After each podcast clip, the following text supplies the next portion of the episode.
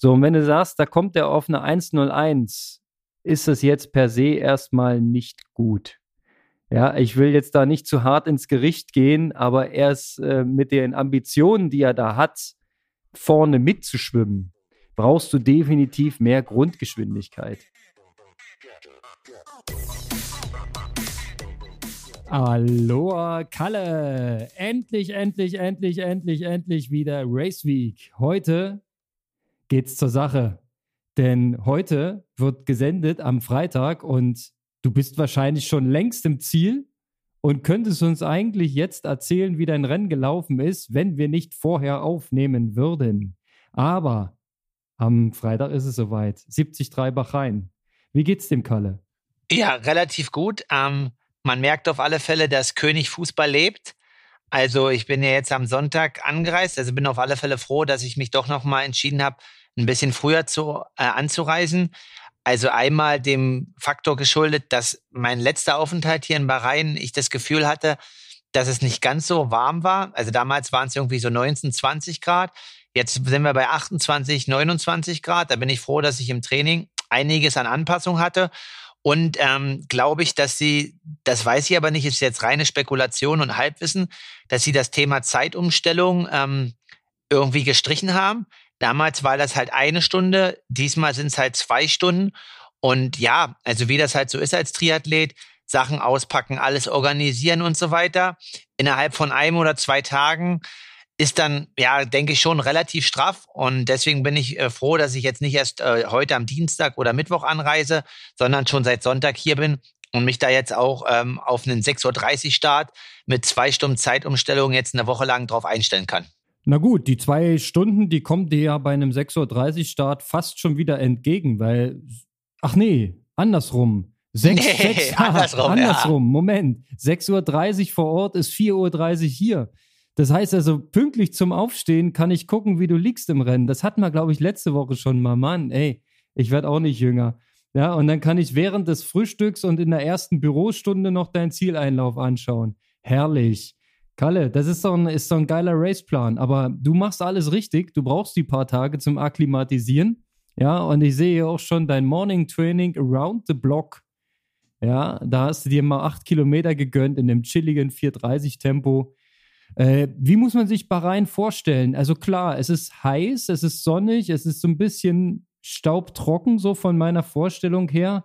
Ist da alles zugebaut? Bist du hier in so einer, ähm, in so einer Stadtlandschaft unterwegs oder ist das so Halbwüste, sandig? Wie muss ich es mir vorstellen? Ich habe gar keinen Plan. Also es ist ja erstmal, ähm, also quasi alles riesig groß und ähm, ja, lauter, also jetzt im Stadtzentrum, wie man das Gefühl hat, von Manama, was die Hauptstadt dort ist, ähm, alles zugebaut mit riesigen Hotels und so weiter und ähm, ja, schon stark westliches Flair.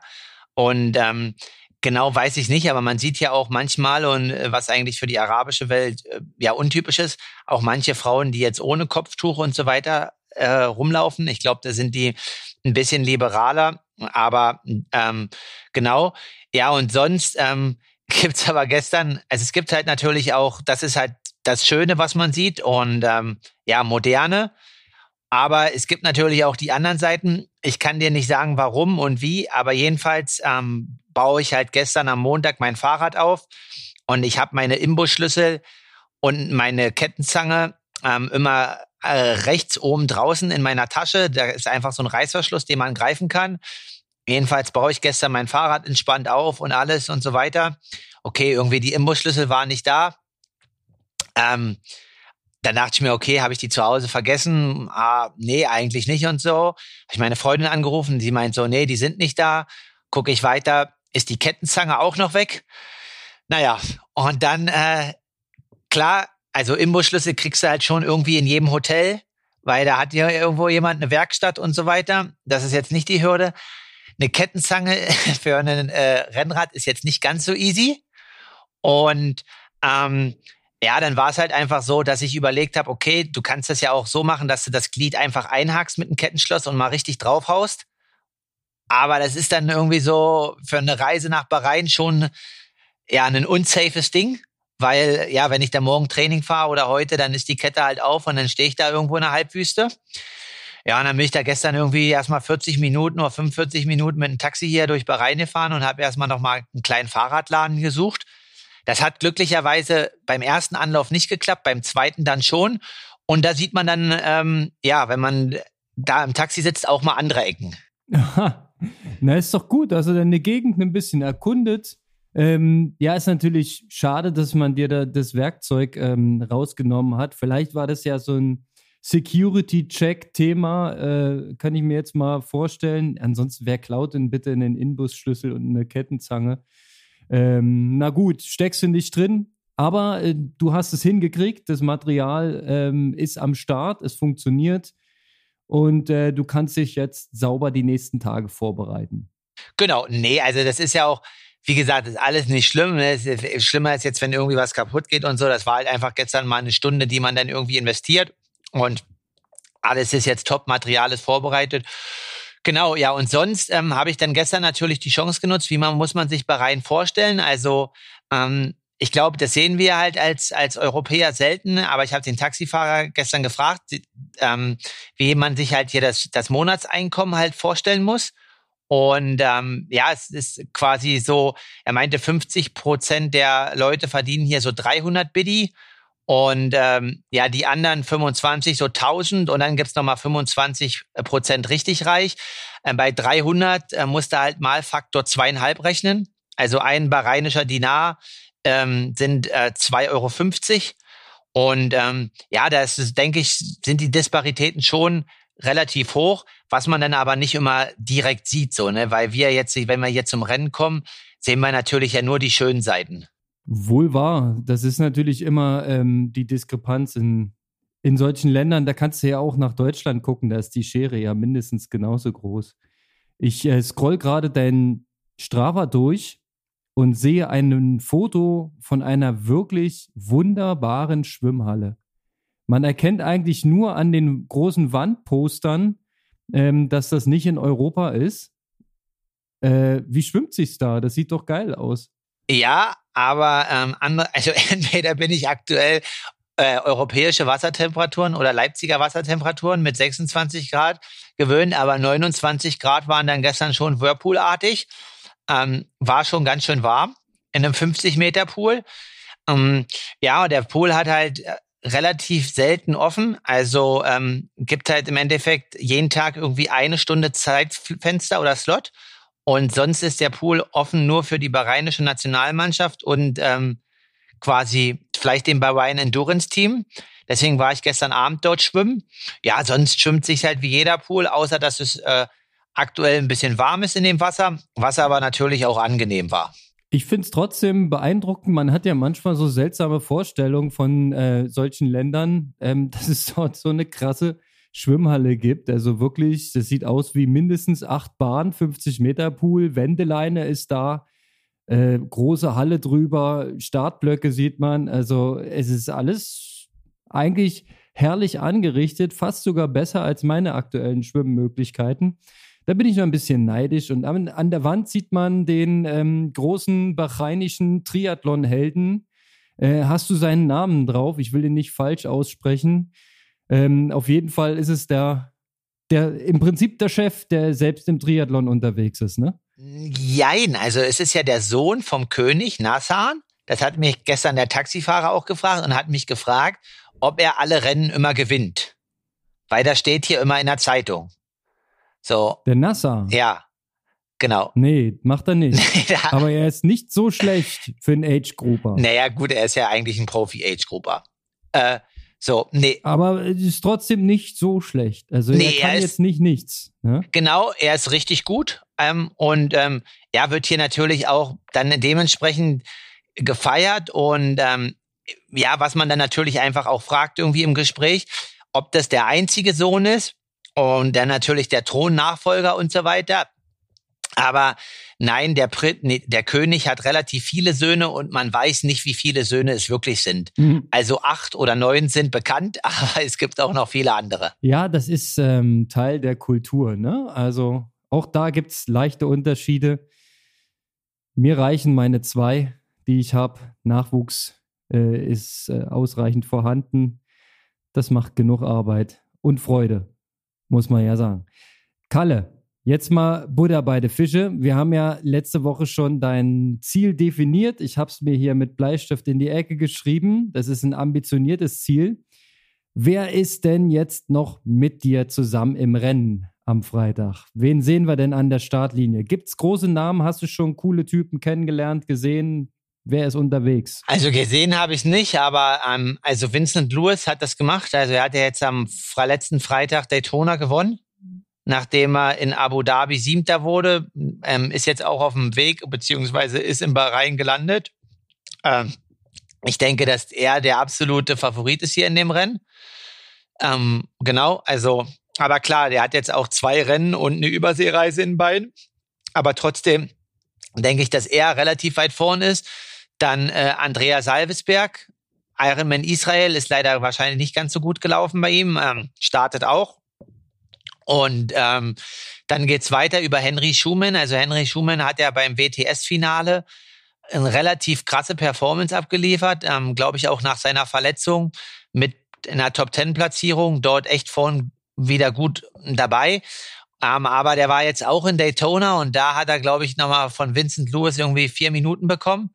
Mm, ja, ist vielleicht dann, wenn man irgendwie lange verletzt war, weiß ich jetzt nicht, aber definitiv jemand, den man mit äh, auf dem Zettel haben muss. Das sind erstmal drei Mann. Dann geht's weiter mit ähm, Philipp Acevedo. Der war in Israel, boah, entweder so achter, neunter oder klapp elfter, zwölfter, irgendwie sowas im Bereich. Nummer vier, ähm, Nummer fünf, Gabriel Sandor ist ähm, ein Schwede, der eigentlich in der WTS unterwegs war. Da nicht ganz immer so weit vorne, so in Platzierung 30, aber den kenne ich von Rasmus und auch aus Trainingslagern aus Fuerteventura, halt schon auch ein starker Radfahrer, was er vielleicht dann in der WTS nicht ganz so zeigen könnte. Sind wir bei Nummer 5. Ähm, dann aus deutscher Sicht, ähm, denke ich, ist Maximilian Sperl, ist so ähm, von Roland Knoll, der Stützpunkt Nürnberg, hat, glaube ich, nicht ganz so gute 70-3-Erfahrungen in der Vergangenheit, aber hat auch schon ähm, Super League gemacht. Also sollte man auch nicht ganz außer Acht lassen. Sind wir bei Nummer 6. Ähm, dann gibt's noch einen Stefan Kapczenik oder sowas, ein Pole, der war in Warschau in den Top 3 beim 73. Nummer 7. Und ähm, dann, jetzt warte, jetzt, ich habe eigentlich alle im Kopf die ich auf dem Schirm haben muss. Ähm, mhm. David Plege, also ich denke, das ist nicht für ganz vorne, aber auf alle Fälle, ähm, ja, als haltbar Reiner und Unterstützer hier vom ähm, oder supported beim König, wird für ihn das Rennen halt schon auch relativ wichtig sein. Ähm, Nummer acht Oh, und also zwei fehlen mir. Ähm, ich guck gleich nochmal nach. Kein Problem. Ich glaube, äh, für den ersten Überblick ist das allerhand. Das reicht. Äh, ein paar von den Jungs musst du natürlich auseinandernehmen. So ist der Plan. Ne? Und da wird ja nicht zuletzt auch dein neues Material unter den Lauffüßen eine Rolle spielen. Ähm, da ist ja die Zielstellung ganz klar, das eben in Ergebnis umzusetzen, was der Schuh kann. Also zeigst du uns das wahrscheinlich. Ähm, Einblick Kalle, muss ich mit dir zusammen nochmal zurückwerfen. Denn wir alle wissen, das Schwimmen ist wahrscheinlich sehr, sehr wichtig, um in eine gute Ausgangsposition zu gelangen. Beim 73 jetzt am Wochenende ist das unserem Freund Lionel Sanders nicht gelungen. Also wir haben mit Erstaunen auf die Ergebnisse geschaut und der eigentlich jetzt professionelle Schwimmer, der ja nur Radfahren und Laufen zum Ausgleichssport und Basic Endurance macht, äh, Lionel Sanders, der hat im Schwimmen mal eine richtige Packung bekommen. Ich habe äh, was gelesen und gehört von einer Panikattacke im Schwimmen. Naja, das Ergebnis ist auf jeden Fall unterirdisch gewesen und dafür hat er es noch ganz gut gerettet. Am Ende Platz 4. Wie ist deine Strategie, ein ordentliches, gutes Schwimmen hinzulegen? Also, Wie geht man da rein? Ja, mit Selbstbewusstsein und Vertrauen. Also mir ist natürlich schon bewusst, dass ähm, da muss ich auch ehrlich sein, dass, ähm, weil wie du halt schon sagst, dass hier in Bahrain diesmal eine Schwimmklasse am Start ist, die ähm, vor allen Dingen, sage ich mal, mit drei Leuten vorne, ähm, Andrea Salvesberg, Vincent Lewis und Henry Schumann, seinesgleichen suchen wird. Ähm, das haben wir jetzt auch in Israel gesehen. Also da ist auch ein Menno Kohlhaas und ein Andrea Salvesberg. ähm, sind dort auf einen Daniel Backegaard oder einen Patrick Lange 1,30, 1,40 herausgeschwommen auf der Langdistanz.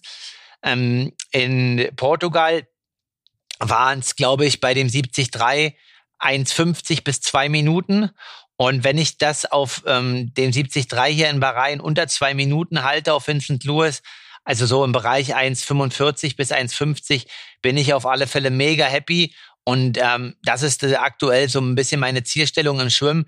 Ich sehe aber wirklich, ähm, wie du auch sagst, diese drei vorne und sehe aus dem restlichen Feld, ähm, was auch alle starke Profis sind, eigentlich niemanden, vielleicht den Max Sperl noch, aber das, da muss er auch einen mega Tag erwischen im Schwimmen, der ähm, ja oder die dort vorne halt mitschwimmen können oder auch wollen so ne? Also das ist halt einfach im Endeffekt ist das WTS-Niveau das höchste was es gibt im Schwimmen. Genau so muss man es ja betrachten. Du bist quasi in einem Mittelstreckenwettkampf mit drei Kurzdistanz-Spezialisten unterwegs. So kann man es ja sagen. Also auch wenn jetzt vielleicht Seibesberg dann nicht mehr ganz so äh, oft aktiv ist, aber das, äh, die Fähigkeiten im Schwimmen, die sind ja da. Und das ist, glaube ich, auch genau das Thema. Ähm, Lionel Sanders, so was er an Schwimmtechnik zu bieten hat, egal wie viel er jetzt trainiert als sogenannter äh, Profischwimmer, wie er sich selbst bezeichnet, ja, mit einem zwinkernden Auge natürlich,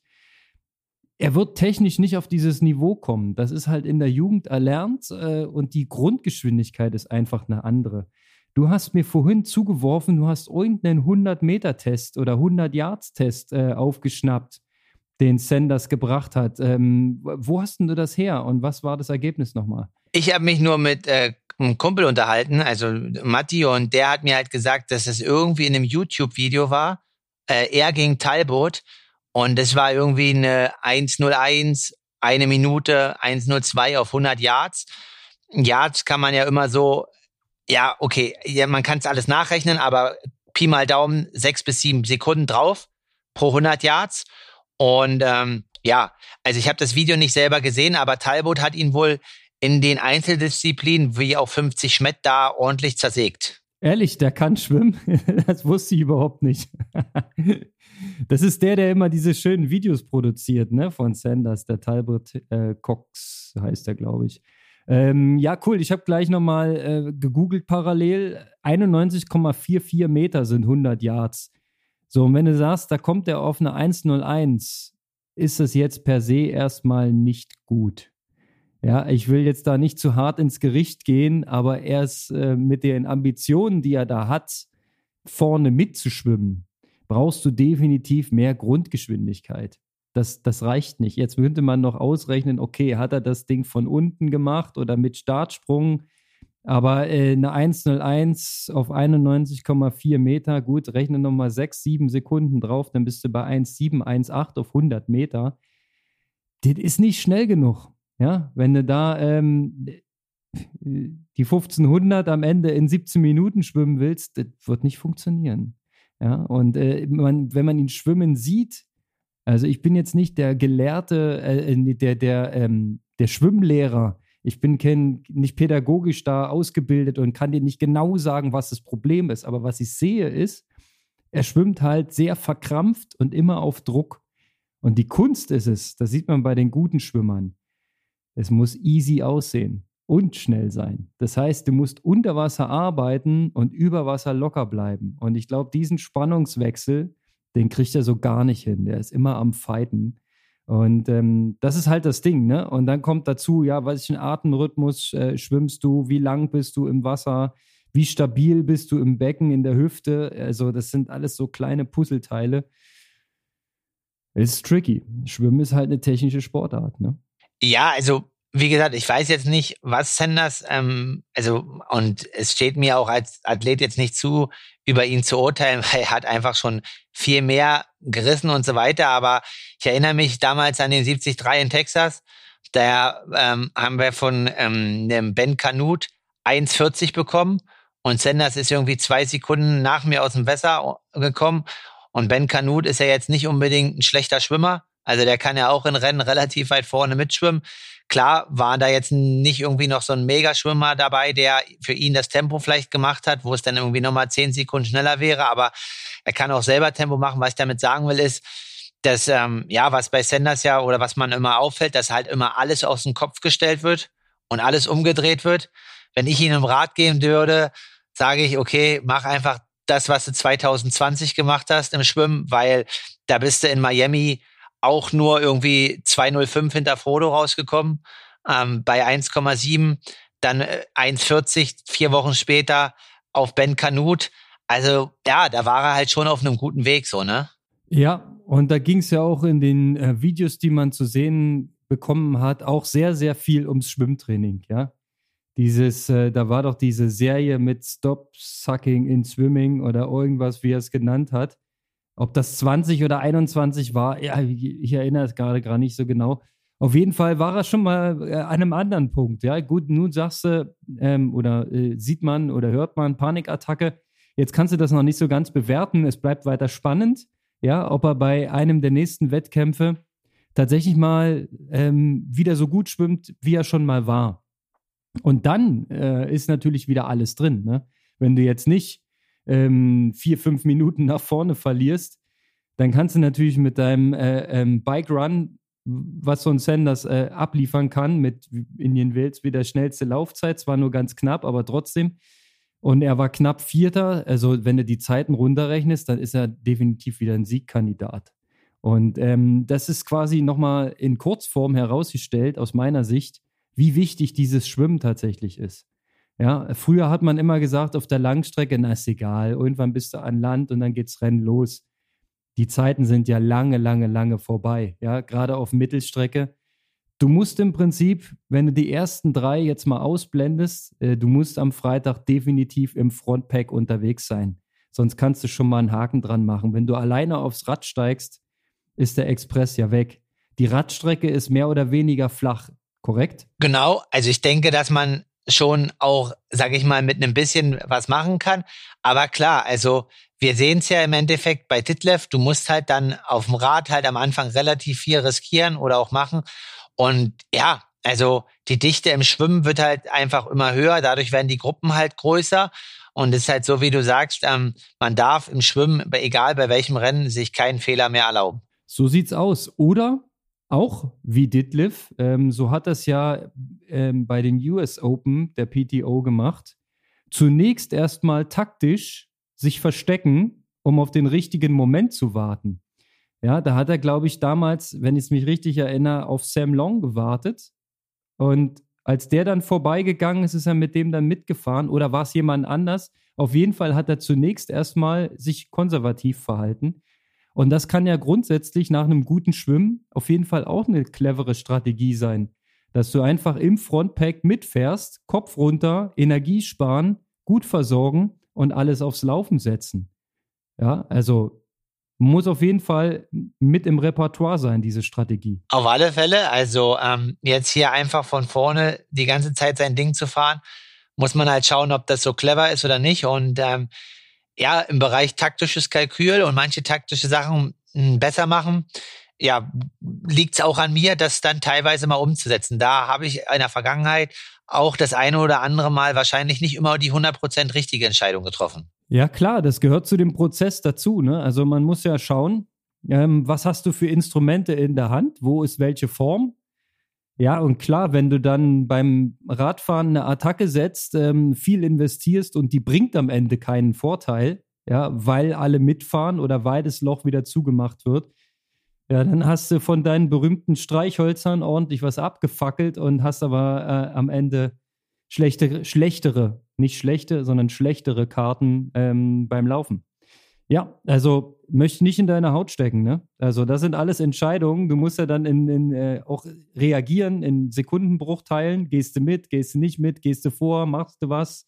Oder bleibst du einfach hinten drauf und, und hoffst, dass der Zug, so wie er losgefahren ist, auch wieder in die T2 reinfährt. Ne? Das ist ja alles so ein bisschen, ja, es ist Action drin. Aber gut wäre, auf jeden Fall vorne dabei zu sein und diese Entscheidung überhaupt treffen zu können. Weil Fakt ist, wenn du hinter der ersten großen Gruppe rauskommst, musst du die auf jeden Fall zumachen und da bist du die erste Stunde am Zappeln. Genau, das ist auf alle Fälle das Ziel, dass man erstmal da definitiv dabei ist. Aber wie gesagt, ich bin richtig positiv. Ich habe hier nur gute Erfahrungen in dem Rennen. Damals ähm, war das auch mega stark besetzt und ich würde sogar sagen, noch ein Stück stärker. Und ja, also ich bin heiß, hab Bock drauf. Und dann heißt es, ähm, Gas geben, apropos taktische Entscheidung. Ich habe gesehen, Konrad, ähm, das ist jetzt ein ganz anderer Wink, aber das muss ich jetzt mal machen. Wir müssen ja heute auch irgendwie unsere Zeit füllen. Letztes Jahr gab es ja mal so ein bisschen bei uns ähm, so diese Instagram-Sache hier, ja, Konrad zweite Liga, Weimar und so fort.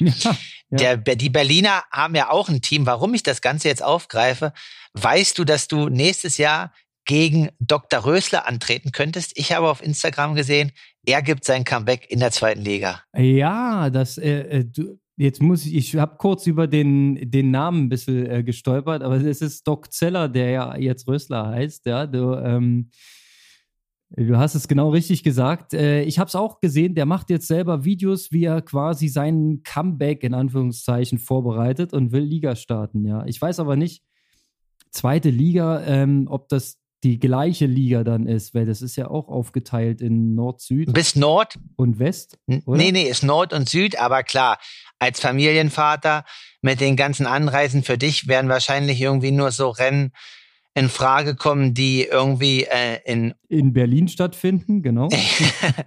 genau, die irgendwie äh, äh, Rand Berlin stattfinden oder in, in, sag ich mal, Mitteldeutschland oder Norddeutschland. Nee, ich wollte es dir einfach nur sagen, weil es ist interessant, dass äh, trotzdem einige dann äh, trotzdem wieder Bock haben, auch, sag ich mal, ja, wie du, auch auf die kürzeren Distanzen zu gehen, auch als Altersklassenathlet und gar nicht dieses Ironman-Ding machen, sondern schon Bock haben, immer Speed zu machen. Das ist, ja, wahrscheinlich muss man dafür geboren sein, aber bei mir ist das absolut so. Also dieses, ähm, das Langstreckenthema hat aus zwei Gründen eigentlich keine Chance. Zum einen, weil es mich nicht so sehr reizt, ja, denn ähm, im, im, gerade im Age Group Triathlon ist die Rennstrategie auf der Langstrecke sehr von Geduld geprägt. Du musst im Prinzip in deinem Fenster bleiben, dein konservativ unterwegs sein und ganz, ganz lange aushalten und warten. Das ist mir nie gelungen. Da bin ich nicht der richtige Race-Typ für. Und die zweite Komponente ist, man müsste fairerweise wirklich etwas mehr Langzeitausdauer trainieren. Also ich glaube nicht, dass man eine, eine Ironman-Distanz solide und gut und ohne großartigen Einbruch bewältigen kann, wenn die längste Radtour zweieinhalb Stunden lang ist, die man trainiert. Ich glaube, das funktioniert nicht. Da muss man ehrlich sein. Das geht auf der Sprint und auf der olympischen Distanz. Das geht vielleicht auch mal mit Abstrichen auf einer Mittelstrecke. Ja, aber es geht auf keinen Fall auf der Langstrecke. Und ich bin einfach nicht bereit, noch mehr Zeit zu investieren. Ich bleibe roundabout bei meinen sieben Stunden. Zurzeit sind es eher knappe sechs. Und es werden auch mal Wochen dabei sein, wo es mal acht bis zehn Stunden werden. Aber im Schnitt des Jahres, aktuell habe ich nachgeguckt, bin ich knapp unter sieben Stunden die Woche. Und äh, mehr wird es halt nicht. Ja, und da muss man ehrlich sein, mir macht A, das Kurzstreckenrennen mehr Bock und B, ich äh, krieg's auch nicht anders hin von der Vorbereitung her. Ein bisschen seriös muss man da schon sein, ne? Nee, auf alle Fälle. Also es ist dann trotzdem, wie du halt sagst, äh, als Altersklassenathlet ähm, bin ich auch immer wieder erstaunt, wie viele Leute dann wirklich ähm, das alles auf sich nehmen. Also ich habe jetzt im Flieger neben äh, König Fußball ähm, 20 Prozent ähm, habe ich mich gefühlt wie in Mallorca in dem Flieger. Ich dachte nicht mehr, dass diese Zeiten existieren, aber bei Gulf Air gibt's noch Unlimited Alkohol umsonst. Oh, ähm, stark. und äh, ja, die, die Ultra-Fans haben am Sonntag wahrscheinlich schon auf das Achtelfinale von Deutschland gehofft und hatten ihre Tickets. Ich weiß nicht, wie das läuft, aber wahrscheinlich musste die vorher schon holen. Ähm, also deswegen war der Flieger, das habe ich auch noch nie erlebt, in einem Flieger bis auf den letzten Platz ausgebucht. Also ich wollte mich eigentlich irgendwo anders hinsetzen, musste mich aber dreimal wieder wegsetzen, weil ich nicht so Bock hatte auf Fußballstimmung neben mir und vor mir. Aber gut. Und ähm, jetzt habe ich den roten Faden verloren. Da war ähm, Action im Flieger, äh, hast du erzählt. König Fußball, aber neben König Fußball, du hast wahrscheinlich noch Age-Grupper getroffen. Genau, und dass die halt so viel investieren und dann halt auch eine Woche vorher hier runterfliegen und so weiter. Also es kostet ja auch alles Zeit und Urlaubstage und Aufwand und so weiter.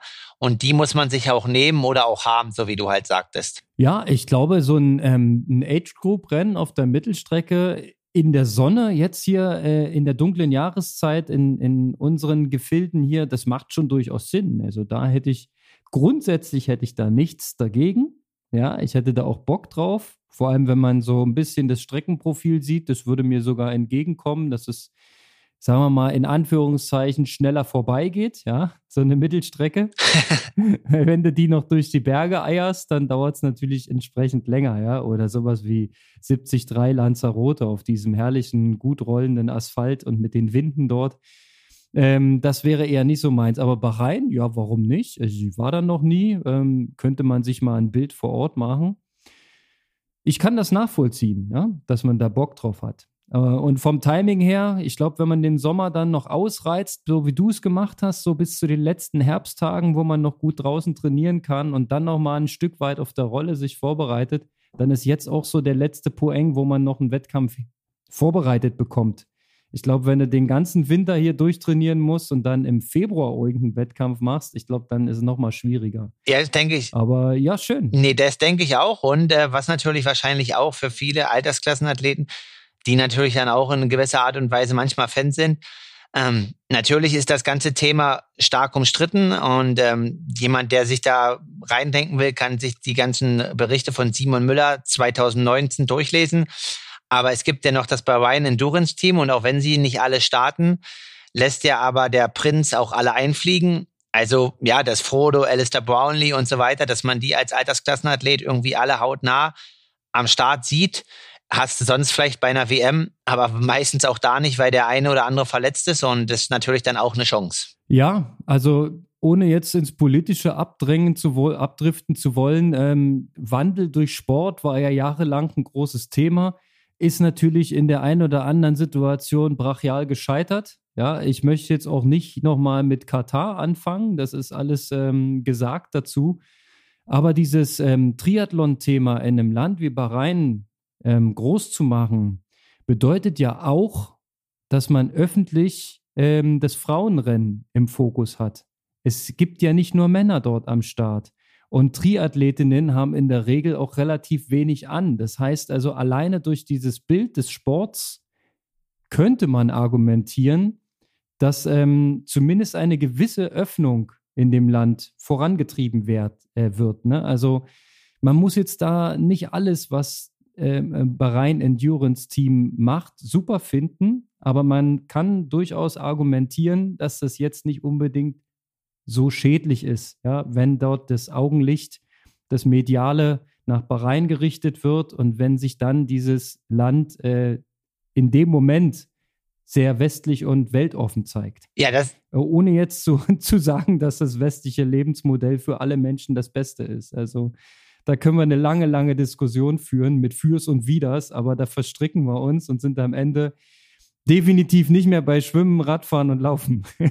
Nee, und wir wollen auch kein politischer Podcast werden. Ähm, aber Thema Mittlerer Osten, Rennen hier und ähm, ja, Investment. Also ich weiß nicht, Lothar hat den Samstagstalk wieder begonnen und ja, ich oute mich, ich höre ihn manchmal an. Es sind ja auch immer nur drei, vier Minuten.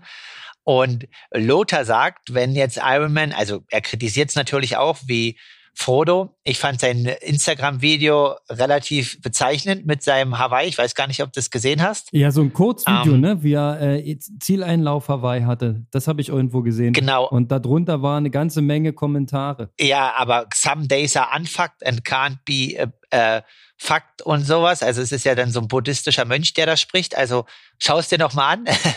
ist echt ganz gut. Was ich aber sagen will, ist, dass äh, Lothar ja gesagt hat, dass er der Meinung ist, wenn Ironman halt rotiert, dann wird es wohl so kommen, dass sie auch in den Mittleren Osten gehen würden, weil einfach die Leute hier oder beziehungsweise die Regionen einfach bereit sind, mehr Geld zu investieren für eine Weltmeisterschaft, für was auch immer. Und das bleibt natürlich spannend zu sehen, ähm, inwiefern er da recht hat mit seiner These oder nicht. So kann es durchaus sein. Dem Vernehmen nach hat jetzt ja Nizza eine ganze Menge Geld auf den Tisch gelegt dafür, für diesen Deal, der übrigens noch nicht offiziell announced ist. Das hat ja auch als, äh, als Hauptkritikpunkt Jan Frodeno so gesagt, dass er halt nicht weiß, wann WM ist und wo. Ja, obwohl jetzt überall von Nizza gesprochen wird, offiziell ist es noch nicht. So, es ist jetzt quasi als Gerücht mit in den Raum gestellt.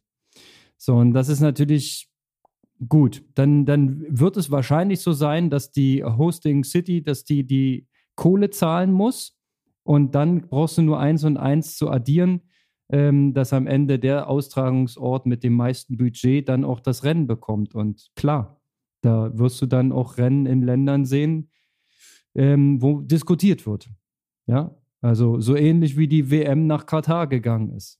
Ja, da kannst du auch diskutieren. Ja, genau. Nee, auf alle Fälle. Ähm, das bleibt spannend zu sehen und ähm, natürlich mal schauen, hoffen wir alle, dass das mit Hawaii sich irgendwie das Thema mal ein bisschen beruhigt und dass da vielleicht von Ironman die Kommunikation ein bisschen klarer und transparenter wird. Aber ähm, ich weiß gar nicht, ich muss mir nach dem Rennen mal nochmal das Interview von äh, Andrew Mesicic bei Frank Wechsel und Nils Fließhardt anhören. Also er hat sich ja dem gestellt. Ähm, ich habe nur so ein bisschen reingeschaut. Also es wird ja argumentiert, dass es primär ist wegen den Frauen und äh, Gleichberechtigung und dass die Frauen ein größeres Bild haben wollen. Aber ja, wir wollen ja hier eigentlich eher bisschen Triathlon aufbereiten, Profi, Age-Grupper und jetzt nicht äh, nur noch Politikum besprechen bei uns. Ja, aber ganz ehrlich, äh, diese Argumentation, die ist natürlich nur vorgeschoben. Also Ironman ist das Startgeld wichtig und dass das auch 5000 Slots sind im Jahr und nicht nur zweieinhalb.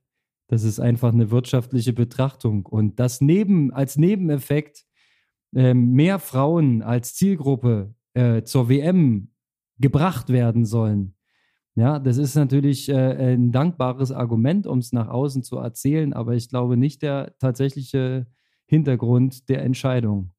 Weil ich glaube, für Iron Man ist das nicht gut. Also nach wie vor. Ich habe jetzt noch nichts so richtig Positives erkannt in den, in der, innerhalb der letzten Woche. Nee. Seitdem wir es wissen. Also es kühlt ein bisschen ab, aber auch wenn man jetzt den einen oder anderen Age-Grupper so hört, ähm, boah, also ich kenne jetzt auch so ein paar, die an die, an jetzt die AK wechseln, in die AK 60 so, ähm, für die sich da nochmal so ein Lebenstraum erfüllen sollte und so weiter.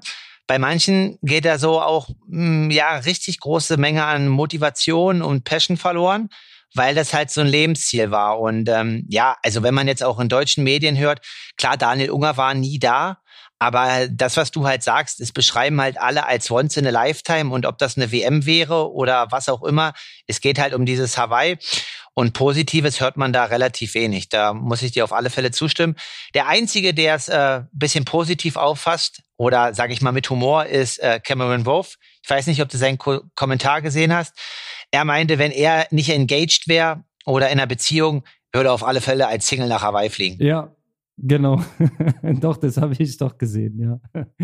Stimmt, ähm, der hat auf jeden Fall da äh, gewissen Galgenhumor an den Tag gelegt. Ansonsten rein sportlich betrachtet, sagen wir so, für die Profis, ja, ist es am Ende ein Termin, ist eine WM und äh, da kannst du drüber hinwegsehen. Aber äh, für die Age-Grupper geht es um viel mehr. Da ist es der Mythos, da ist es diese Insel, da ist es die Story, die du, die du am Ende auch für dich selber erzählen möchtest, ja, dieses Ich war auf Hawaii, ich bin Iron Man, das ist ja alles am Ende, ey, Nizza pff, ist halt Nizza und nicht Hawaii. Und für die Profis wiederum, ähm, Trimark hat es ja ganz cool aufbereitet. Ähm, das ist eine andere Art von Rennen. Es ist eine gewisse Herausforderung mit den zweieinhalbtausend Höhenmetern da in Nizza auf der Radstrecke. Ähm, dafür gibt es im Gegenzug einen tellerflachen Marathon auf der Promenade ähm, es ist halt, es kommt anderen Athletentypen in, in, spielt es in die Karten und vielleicht ist es für die Profis rein sportlich betrachtet, ist dieser Wechsel vielleicht dann auch eine Chance, ja, dass du einfach alle zwei Jahre andere Athletentypen bevorzugst. Ja, auf Hawaii ist halt eine andere Anforderung als beim Ironman in Nizza oder beim künftigen Ironman in Bahrain. Ja, dann wirst du halt dann andere Sieger sehen. Ja, kann ja auch spannend sein, aber trotzdem äh, verliert Iron Man den, den wichtigsten äh, äh, Player in dem ganzen Konstrukt aus dem Auge. Und das ist der hauptzahlende Kunde, der Age-Grupper, der bereit ist, ich weiß nicht, wie viel es inzwischen kostet, ich habe mal gehört, 1600 Dollar oder so Startgeld, der bereit ist, die Visakarte auf den Tisch zu legen und dann wird die durchgezogen, direkt am Tag nach der Qualifikation. Ja, dieses, das, wenn sie das verlieren, dann geht's, dann geht's komplett bergab. Ja, und ich glaube, ähm, alle zwei Jahre haben sie echt schlechte Karten. Das stimmt, auf alle Fälle. Also jetzt, wie gesagt, wir haben das ja alles schon analysiert. Für 2023 sind die meisten Anmeldungen ja durch. Da läuft das Ding. Ähm, aber 2025 ähm, beziehungsweise 24 dann auch wieder, weil dann die sich als Männer ja qualifizieren oder auch die späten Rennen. Aber danach, was dann kommt, ja, schauen wir mal. Aber wie gesagt, das Thema bleibt spannend und wahrscheinlich können wir jetzt äh, 52 Wochen immer mal eine 5 Minuten These Ironman Hawaii einschieben. Aber nein, wir wollen euch ja nicht nur damit nerven. Genau, es gibt ja im Triathlon so viel mehr. Und erfreulicherweise ist es in den letzten zwei, drei Jahren auch mehr geworden, ja. Also gut, Super League gibt es sogar schon ein bisschen länger, finde ich auch ein mega cooles Format, das einfach mit den Distanzen gespielt wird, mit der Reihenfolge gespielt wird, äh, überhaupt mit den, mit den Austragungsformaten, dass man sogar so, so eine Art Verfolgerprotokoll äh, dann ähm, hat. Äh, super geil, PTO, super geil, was sich da entwickelt, ja, tolle Rennformate. Jetzt habe ich Daytona wieder ein bisschen reingeguckt, zumindest so ein Zusammenfassungsvideo. Äh, das ist auch nochmal was komplett anderes, ja. Das, äh, dieses Oval-Thema, das ist natürlich äh, medial einfach und gut aufzubereiten, als Konsument ziemlich gut.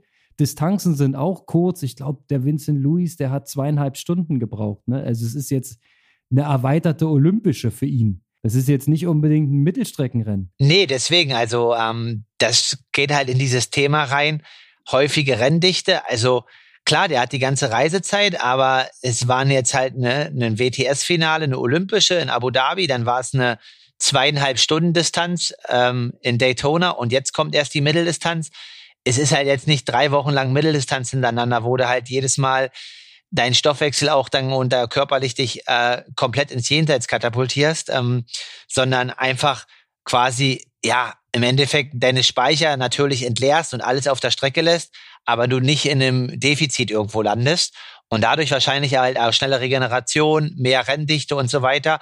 Und klar, also wenn man da in Daytona dann wirklich noch auch auf die Rennstrecke und auf die äh, Zuschauerränke halt viele Zuschauer bekommt, ist es mega geil und ähm, es war jetzt nicht so besetzt wie in Corona-Jahren, wo jeder eingeflogen wurde, aber wenn man sich die Top Ten anguckt, ähm, sieht man, dass sowohl ähm, ja bei den 73 in den Wels ein gutes Feld war, aber auch in Daytona das Rennen musste sich nicht lumpen lassen. Ne? Also Jonas Schomburg, Vincent Lewis, Henry Schumann, ähm, Joa Pereira, also relativ viele Kurzdistanzler ähm, die das da halt wagen und so, so ein bisschen den Step auch manchmal in Richtung PTO machen. Ja, also ein bisschen die Mischung hat diesmal gefehlt, ne, bei diesem Daytona-Format, ähm, weil die starken Mittelstreckler, sagen wir mal, Sam Long oder, oder Lionel Sanders in guter Form, die hätten das Feld natürlich noch ein bisschen zerrühren können. So sah das für den Vincent Lewis relativ kontrolliert aus von vorne.